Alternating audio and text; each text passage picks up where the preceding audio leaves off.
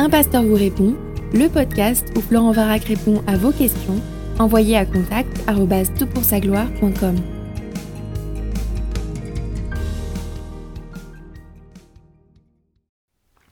La question qui nous préoccupe pour ce podcast est la question des Gilets jaunes. Tu as probablement suivi, comme moi, l'actualité qui fait état de ce mouvement de contestation qui semble avoir été assez spontané au départ et issu de un ras-le-bol de la taxe euh, ou des pressions fiscales qui pèsent notamment sur les classes les plus défavorisées. Et puis par le jeu de diverses porosités, eh bien ce mouvement a rejoint maintenant euh, ou a touché d'autres couches de la population. On parle maintenant de lycéens en colère, de collégiens en colère, et puis probablement euh, plusieurs hommes et femmes politiques se sont enfilés dans la brèche pour porter aussi soit secours, soit euh, critique à ce mouvement. Alors ce qui m'intéresse dans ce podcast, ce n'est pas d'offrir une analyse euh, ni sociologique ni politique, je n'en suis pas je ne suis pas compétent pour euh, les réaliser, et puis je ne prétends pas avoir d'avis euh, politique sur la question, mais ce que je voudrais regarder, c'est au travers d'un prisme biblique, quels sont les, éléments bibliques qui nous permettraient de se frayer un peu un, chemin de compréhension dans tout ce qui se passe, dans toutes les voix que nous entendons? Alors j'ai publié un billet il y a quelques jours sur le site de Tout pour sa gloire, au sujet de, ces, de ce mouvement. Et j'ai un ami qui, que je respecte beaucoup, qui est un théologien francophone, qui, dans une correspondance privée, a dit que c'était... Euh, euh, alors je, je, te cite ce qui est dit. Euh, c'est un catalogue de versets et d'une morale évangélique de Holdegard. Alors, je, comprends tout à fait que l'on puisse avoir un tel avis, ça, ne me gêne absolument pas, parce qu'à tout pour sa gloire, on est très conscient que la Bible seule a raison, que Jésus-Christ seul est vérité, et que nous sommes tous des mendiants de, ces, euh, pour essayer de nous approcher de, ces choses et de se construire un peu une compréhension euh, biblique du, monde. Donc j'ai aucun souci à, à, entendre cela, et puis aussi à te proposer d'être particulièrement attentif à ce que je vais dire, et puis de l'évaluer au travers de l'écriture, parce que finalement c'est ça qui compte, en tout cas pour nous chrétiens, c'est de pouvoir fonder notre, notre pensée, notre propos selon une conception biblique du monde. Alors je vais quand même défendre ce que j'ai tenu comme propos, peut-être aller un petit peu plus loin, et, euh, j'espère que ça permettra à, chacun de se faire une idée. N'hésite pas à réagir, Bible en main, euh, ce serait l'idéal pour pouvoir construire une meilleure approche. Je voudrais certainement pas être coupable de favoriser une éthique de hall de gare, bien au contraire. Et, donc euh, j'espère qu'avec l'avis des uns et des autres, eh bien, on pourra euh, cheminer et se faire une idée un petit peu plus juste de, la question. Je pense qu'il existe globalement, dans le Nouveau Testament en tout cas, euh, cinq textes fondamentaux que l'on doit prendre en compte lorsque l'on réfléchit aux rapports qui nous unissent aux gouvernants euh, et au gouvernement de ce monde. Ces textes sont Romains chapitre 13, notamment les versets 1 à 7, tout en considérant aussi ce qui nous est dit par la suite au verset 8 à 10, et notamment l'amour du prochain. 1 Timothée 2, 1 à 8, qui nous invite à, la prière pour les autorités et, euh, à élever des mains sans colère ni contestation à leur sujet. 1 Pierre chapitre 2 verset 13 à 17 qui évoque le, fait d'honorer tout le monde, euh, notamment le roi, et puis d'avoir à l'égard du gouvernement un respect, je vais y revenir. Et puis, je pense que le serment sur la montagne, et particulièrement la manière dont il nous faut euh, développer les attitudes euh, proposées par les béatitudes, Matthieu 5, chapitre 1 à 12, et puis le fait de mettre le bien du prochain en avant, Matthieu 7, 12, me semble peser sur nos considérations. Alors, dans ce billet que j'ai publié, je note neuf points euh, de synthèse de l'ensemble de ces textes. Alors la première chose, c'est qu'il s'agit d'accepter l'ordre politique établi comme venant du Seigneur. Alors je sais que c'est euh, pour beaucoup choquant, mais que ce soit dans l'Ancien Testament ou que ce soit dans le Nouveau Testament, il ne s'agit pas de dire que puisque Dieu a placé ses gouvernants, ils font des choses bonnes, ce n'est pas le propos de l'Écriture, mais que Dieu, pour un projet qui parfois nous est totalement inconnu, place les gouvernants qu'il souhaite pour pouvoir conduire un peuple comme il l'entend. Alors que ce soit le pharaon, que ce soit des dictateurs aussi terribles que Nebuchadnezzar dans, le, dans les temps passés, ou bien des libérateurs comme Cyrus, qui n'avaient pas non plus euh, la, main très fine en, politique, ou d'autres, Dieu établit ceux qui gouvernent euh, sur euh, le monde, et ils rendront compte de leur gouvernance. Donc je voudrais vraiment insister que leur le fait qu'ils soient établis pour accomplir une fonction ne veut pas dire que tout ce qu'ils réalisent sont à la gloire de Dieu et doivent être acceptés.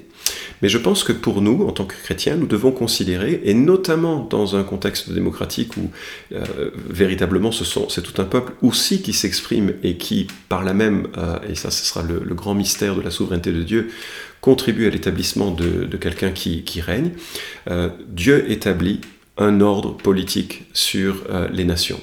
Deuxièmement, la Bible nous encourage sans l'ombre d'un doute de respecter les dirigeants politiques qui nous gouvernent. Et je ne peux pas cautionner les propos qui demandent, enfin, ou qui, sont euh, insultants à l'égard d'un gouvernant. Nous devons honorer, respecter euh, les personnes qui nous gouvernent, aussi pour la fonction qu'ils assument au profit d'une population. Le respect, euh, fait partie des valeurs fondamentales d'un disciple de Christ. Là encore, ça peut choquer, mais euh, nous devons respecter M. Macron, prier pour lui, que l'on soit de sa couleur politique ou pas, et c'est le cas de tous les euh, présidents qui se succéderont après lui, et ça, j'espère, était le cas de tous les présidents qui l'ont précédé. L'extraordinaire privilège que nous avons en, démocratie, c'est que si nous ne sommes pas contents de quelqu'un, nous pouvons voter pour quelqu'un d'autre lors de la prochaine élection, et le problème sera résolu, nous aurons le roi parfait que nous souhaitons avoir. Troisièmement, euh, il s'agit de s'acquitter des taxes définies par son gouvernement. Et là, je voudrais souligner, je, suis très très conscient hein, de la difficulté financière, et pour certains plus que pour d'autres, avec euh, l'augmentation des taxes un petit peu de partout, c'est vraiment un, un vrai problème. Je, néanmoins, euh, je n'imagine pas la facilité ou la difficulté que doivent être les arbitrages constamment contestés de ceux qui nous gouvernent. Alors ceux qui sont des férus de réchauffement climatique veulent qu'on augmente la taxe des carburants parce que ça permettra euh, de trouver des alternatives plus euh, mieux pour diminuer l'émanation de, carbone pour euh, le réchauffement climatique. Mais en voulant ceci, eh bien, bien sûr, ça pèse sur ceux qui utilisent ces carburants, et soudainement cet arbitrage devient impossible. Dès que l'on fait quelque chose dans le sens d'une décision politique, euh, d'autres personnes sont, euh, sont lésées ou en subissent les conséquences. Euh, en tout cas, Romain 13, c'est très clair, et Luc nous en, enfin Jésus même nous demande de rendre à César ce qui appartient à César. on fait partie d'un monde qui sera imparfait jusqu'à ce que le Seigneur revienne, et les taxes euh, doivent être du mieux possible euh, payées par ceux qui les doivent. Quatrièmement, il s'agit de prier pour les autorités politiques, et quand euh, il s'agit de prier pour les autorités politiques, Paul nous demande en Timothée de le faire avec des mains pures, sans colère ni contestation, et il ne nous demande pas pour que ces politiques deviennent des chrétiens, il ne nous demande pas de prier pour que ces politiques favorisent le christianisme, ni qu'ils légifère en faveur de lois moralement chrétiennes, non. Il nous demande de prier pour que nous ayons la liberté de culte, la liberté de conscience. Pourquoi? Parce que cette liberté de conscience permet, d'un point de vue enfin de ce qui me semble, permet un renouveau de la société. Avec la, liberté de conscience, il y a la possibilité de proclamer l'évangile librement et la possibilité d'influencer euh, non pas des gouvernants, mais toute une population qui peut regarder la vie différemment et par conséquent euh, aura un impact sur la société. Et donc, prier pour les gouvernants qu'ils aient euh, la, sagesse pour maintenir la liberté de culte, c'est précisément aller à l'encontre de ceux qui voudraient renverser un ordre démocratique, notamment par la violence, et qui imposerait ensuite une perspective euh, monoculturelle et, qui serait un danger pour notre situation, en tout cas la situation, Paul envisageait euh, que les gouvernants puissent favoriser, faciliter cette euh, liberté de, conscience. Euh, ceci dit, et c'est le cinquième point, aucun gouvernement ne peut imposer aux chrétiens d'agir contre sa conscience. Acte 5, 28 à 29, il s'agit d'obéir à Dieu plutôt qu'aux hommes, en sorte que si un gouvernement, que nous pourrions respecter parce qu'il est un gouvernement, mais néanmoins si un gouvernement nous demandait de faire des choses contraires à notre conscience, que ce soit de dénoncer tel type de population, que ce soit de, euh, de faire un mal euh, moral par rapport à ce que l'Écriture dit, il est de notre devoir de disciples de Christ de s'opposer à cet ordre.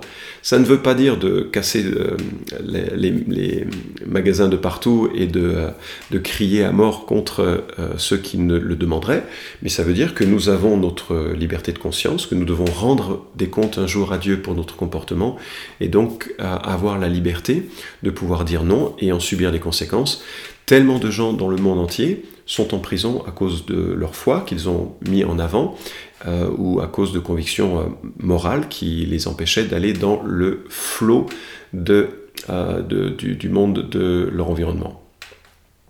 Je note également que un chrétien doit se caractériser par un esprit paisible, non colérique. Je crois que ça, ça fait partie un peu des valeurs fondamentales. Je sais que l'on a cité parfois la colère de Jésus. C'est vrai que quand la gloire de Dieu est en question, dans le temple, je comprends la colère de Jésus, je suis pas sûr que les colères humaines accomplissent celle de Dieu. D'ailleurs, c'est exactement ce que l'Écriture nous dit. La colère des hommes, n'accomplit pas la, justice de Dieu, ni, ne reflète la, colère de Dieu.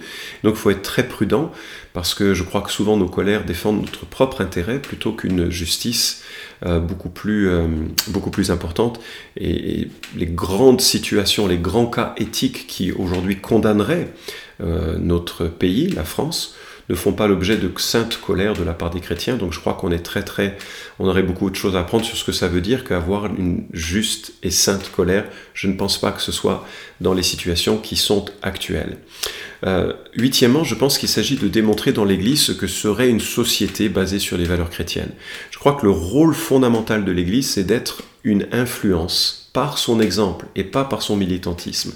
C'est que lorsque les gens regardent l'Église, ils puissent voir que c'est super inclusif, qu'il y a des gens de, euh, de tous niveaux sociaux, de toute euh, race, de toute euh, situation, et qui s'aiment et qui essayent de vivre une certaine solidarité. Et ça me conduit justement à, à remarquer qu'il ne me semble pas de bon ton pour un chrétien d'avoir un engagement politique au nom de sa foi chrétienne. Si c'est son appel personnel, parce que chaque personne a une vocation, c'est tout à fait légitime, bien sûr, et c'est tout à fait légitime qu'il le fasse en tant que chrétien avec les valeurs qui sont les siennes, mais pas au nom du christianisme. J'espère que tu vois la différence. C'est l'une des critiques assez terribles que euh, nous faisons, à juste titre, pour une certaine frange euh, des évangéliques américains qui sont affiliés, à tort ou à raison, dans la pensée générale avec le président Trump, dont on peut dire que certains de ses comportements sont un peu choquants. Or, c'est justement ça le problème, c'est qu'à partir du moment où un monde, euh, le monde évangélique par exemple, se sent euh, est reconnu pour ses valeurs politiques, eh bien c'est tout son message qui va être évalué aussi à l'aune de la réussite ou de l'échec de, de, ce mouvement politique. Or, nous devrions être connus en tant qu'Église, en tant que chrétiens, je parle ici de façon collective, pour notre attachement à la croix. C'est la croix que nous prêchons. C'est l'évangile que nous prêchons, c'est la personne de Jésus-Christ que nous prêchons. Nous devons être connus pour ça. Nous avons un message rédempteur pour la société, pas un message politique, pas un message euh, moralisateur. Encore une fois, que des chrétiens s'engagent en politique, c'est tout à fait légitime, et qu'ils le fassent en tant que chrétiens avec les valeurs qui leur sont siennes, qui leur sont leurs, pardon, c'est totalement légitime, mais il ne me semble pas que c'est le rôle de l'Église en tant que tel d'apposer son sceau d'approbation envers tel ou tel mouvement. Alors, avec tous ces éléments, je trouve, enfin, je, suis un petit peu gêné effectivement par euh, euh, cet élan populaire dont on peut euh, tout à fait comprendre les ressorts et les motivations, mais qui s'exprime de manière parfois violente. Il y a eu des morts, et ça c'est absolument enfin, terrible pour ces, personnes-là, bien sûr, et pour leurs familles respectives. Il y a eu des morts, il y a aussi eu des entraves graves à, la vie. Le fait d'avoir son, magasin brisé, c'est assez terrible, c'est pas pas, rien, c'est aussi une vie, plusieurs euh, vies qui sont affectées euh, par cela.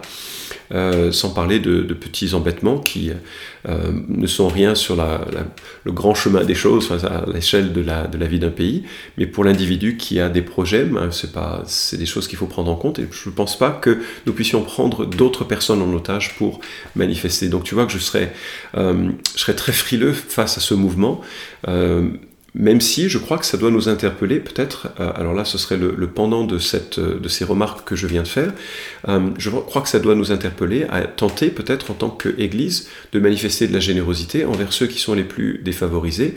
Alors c'est assez compliqué en France parce que euh, il faut que déjà les Églises doivent avoir une association loi 1905 pour des raisons culturelles, pour leurs activités culturelles, une association loi 1901 pour leurs activités culturelles, et il faudrait aussi qu'elles montent une troisième association pour pouvoir faire des œuvres de bienfaisance. Ça devient assez compliqué à gérer pour souvent des petites structures qui n'ont pas grand-chose.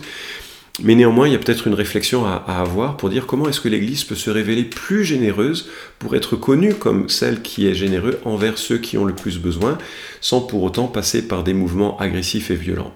En tout cas, moi je voudrais conclure avec euh, euh, une, remarque. Euh, nous sommes râleurs en France, et ça fait partie de notre identité, je, crains. Partout où je vais dans le monde, les, Français sont connus comme ça. Si je demande à, quelqu'un d'imiter un Français, il va tout de suite passer, il va tout de suite se moquer de cet esprit un peu râleur qui se plaint de, tout. Et je me dis, c'est quand même chouette d'être dans un pays où nous avons le droit de manifester, euh, j'espère paisiblement, mais c'est justement le problème de ce qui se passe dans, certains cas ici. Nous avons le droit de manifester, nous avons le droit d'écrire à nos députés sans euh, craindre la visite d'une police d'État, nous avons le droit de voter pour euh, régulièrement mettre en place un certain nombre de changements ou bien acquiescer, approuver les changements qui ont, qui ont déjà commencé. Et moi, je trouve que ce ne serait pas une mauvaise idée en tant, que, en, tant que chrétien de dire à nos gouvernants combien nous prions pour eux, de dire que nous respectons l'ordre qui est, qui est établi et que nous manifesterons euh, notre approbation ou désapprobation lors des prochaines élections, mais qu'on ne partage pas euh, cette, ce chaos sociétal qui peut mener à des, éléments révolutionnaires qui feront beaucoup plus de mal que euh, qui, euh, la vie que nous menons aujourd'hui. Et j'ajouterai une deuxième remarque, les forces de police sont souvent méprisées et pourtant elles sont critiques, y compris l'armée, pour maintenir un pays dans un chemin de droit. Sans cela, et c'est le cas dans bien d'autres pays, sans cela, c'est la loi du plus fort qui prévaut. Et quand c'est la loi du plus fort, eh bien, il n'y a aucune initiative personnelle possible et, euh, ça devient une, corruption, euh, un lieu de corruption monumentale.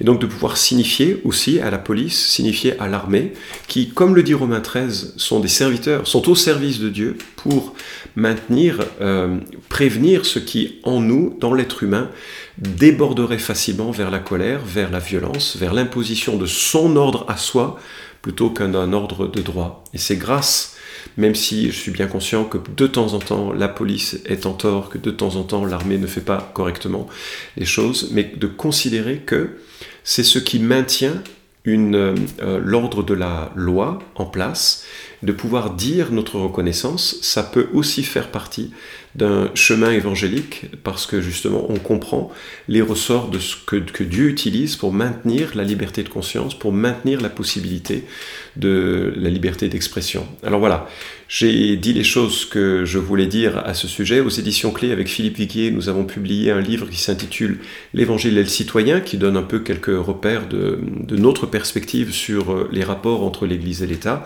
Je suis bien conscient qu'il y aurait beaucoup de choses à dire. C'est ici un podcast de 15 minutes à peine, un petit peu plus maintenant. Et donc j'invite à commenter librement, de manière à pouvoir forger une éthique qui soit justement pas une éthique de hall de gare, mais qui soit une réflexion biblique qui permette de, de tracer un chemin utile pour savoir comment se comporter en société quand nous avons de tels événements. Merci. Vous pouvez suivre cette chronique hebdomadaire Un pasteur vous répond sur SoundCloud, iTunes et Stitcher. Retrouvez les questions déjà traitées sur toutpoursagloire.com. Si vous aimez ce podcast, merci de le partager sur les réseaux sociaux et de laisser une note sur iTunes. À la semaine prochaine!